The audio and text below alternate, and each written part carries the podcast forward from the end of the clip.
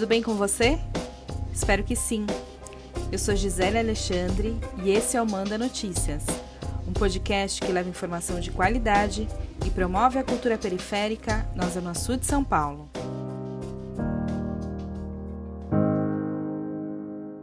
Foi em 17 de janeiro, há quase dois meses e meio, que a vacinação começou aqui no Brasil.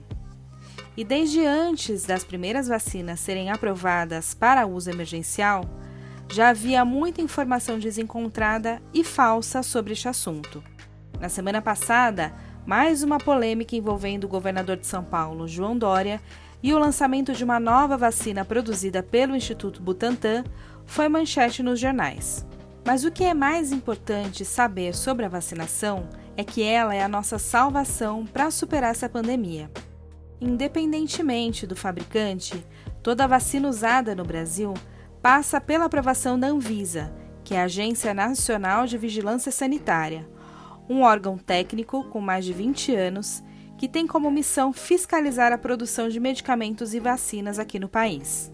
No episódio de hoje, a gente vai falar sobre o calendário de vacinação aqui na capital e lembrar quais são os cuidados que precisam ser tomados quando chegar a sua vez de se imunizar.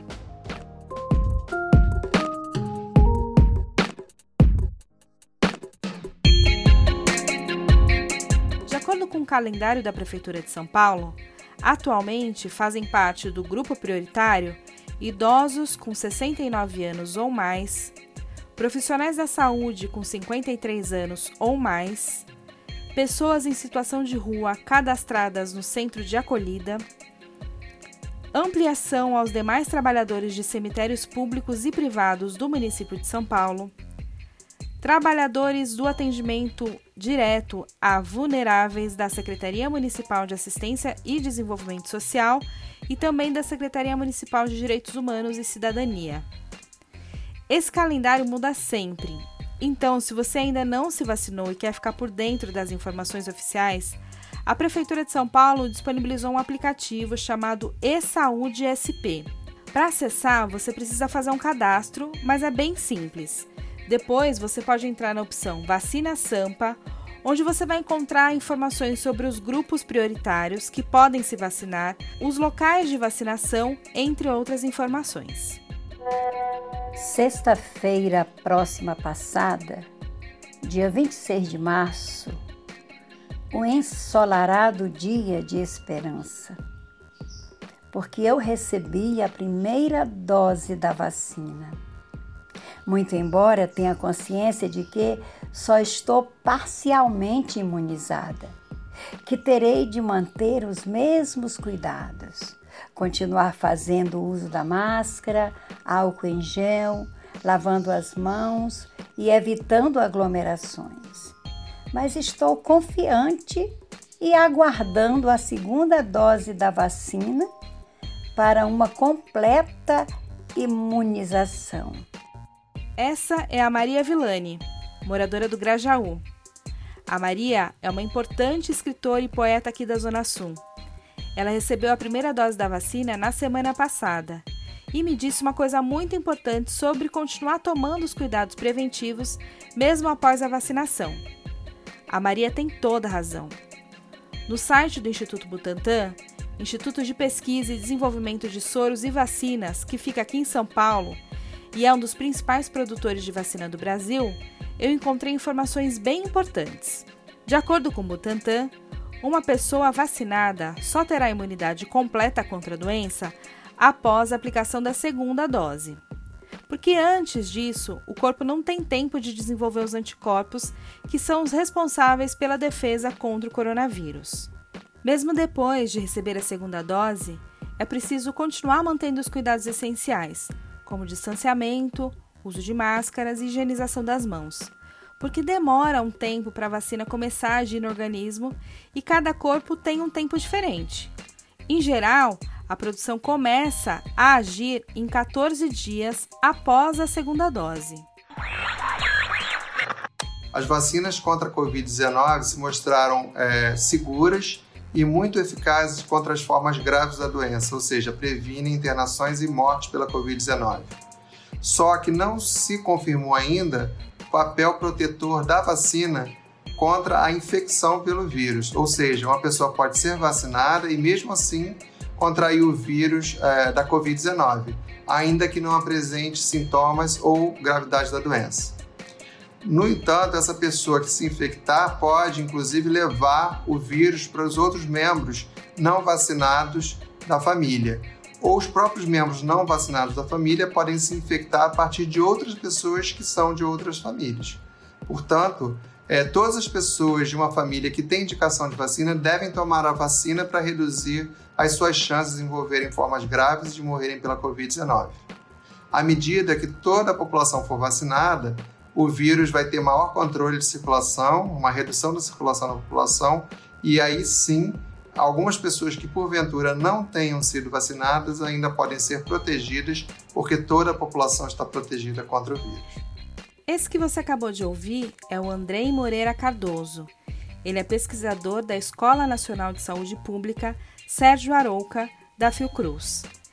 Esse relato foi feito em um vídeo postado no canal do YouTube da Fiocruz, que é outra importante instituição de pesquisa e desenvolvimento em ciências biológicas que fica no Rio de Janeiro e é responsável pela produção de uma outra vacina aprovada aqui no Brasil. O que ele diz é muito importante porque, mesmo após ser imunizado com as duas doses da vacina, uma pessoa ainda pode transmitir o vírus para quem ainda não foi vacinado. E os sintomas da doença podem demorar até 14 dias para aparecer.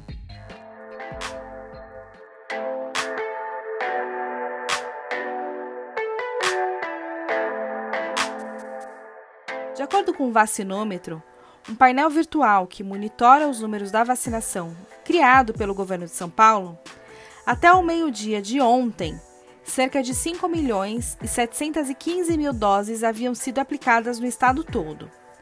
Parece muito, mas não é. A gente tem cerca de 44 milhões e 800 mil habitantes no estado, de acordo com dados da Fundação SEAD.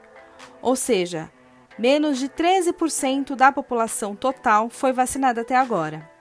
Ainda falta bastante para a gente chegar aos 70% de imunização, número que alguns especialistas acreditam ser suficiente para que a gente alcance a imunização coletiva, também conhecida como imunidade de rebanho.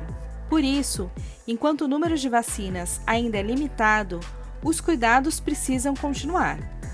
Evite sair de casa, quando sair, use máscara e sempre mantenha as mãos higienizadas. Eu peço às pessoas que não percam a sua vez na fila da vacina, pois a vacina representa a esperança de nos livrarmos do vírus.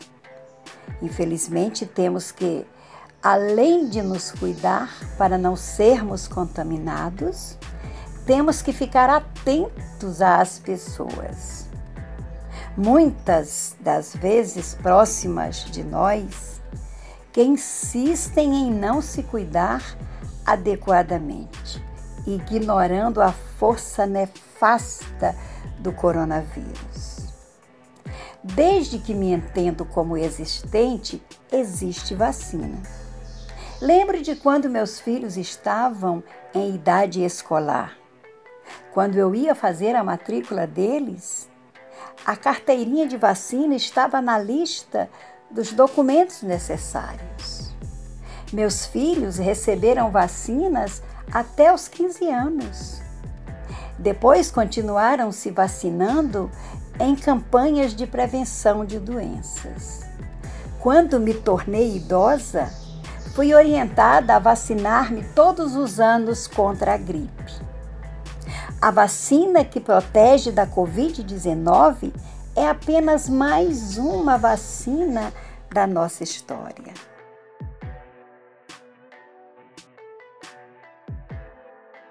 E é com esse relato e essa reflexão sensível que eu vou ficando por aqui.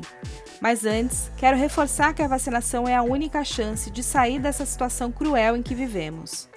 Antes de me despedir, quero te convidar para conhecer mais sobre a Maria Villani na página mariavillani.escritora no Facebook e no Instagram, arroba casa, underline, do, underline, silêncio. Em tempos sombrios, texto como os que a Maria Villani escreve podem trazer um pouco de conforto e acolhimento para a gente. Beijo grande, se puder, fique em casa e tenha fé que isso vai passar. Neste episódio, usamos trechos de um vídeo publicado pela Fiocruz em seu canal no YouTube. Você pode conferir os episódios anteriores do Manda Notícias nas principais plataformas digitais de áudio ou nas redes sociais, Facebook, Instagram e YouTube. E você também pode receber esse conteúdo diretamente no seu WhatsApp. Para fazer parte da nossa lista de transmissão, basta enviar uma mensagem para mim no número 11 9 8336 0334.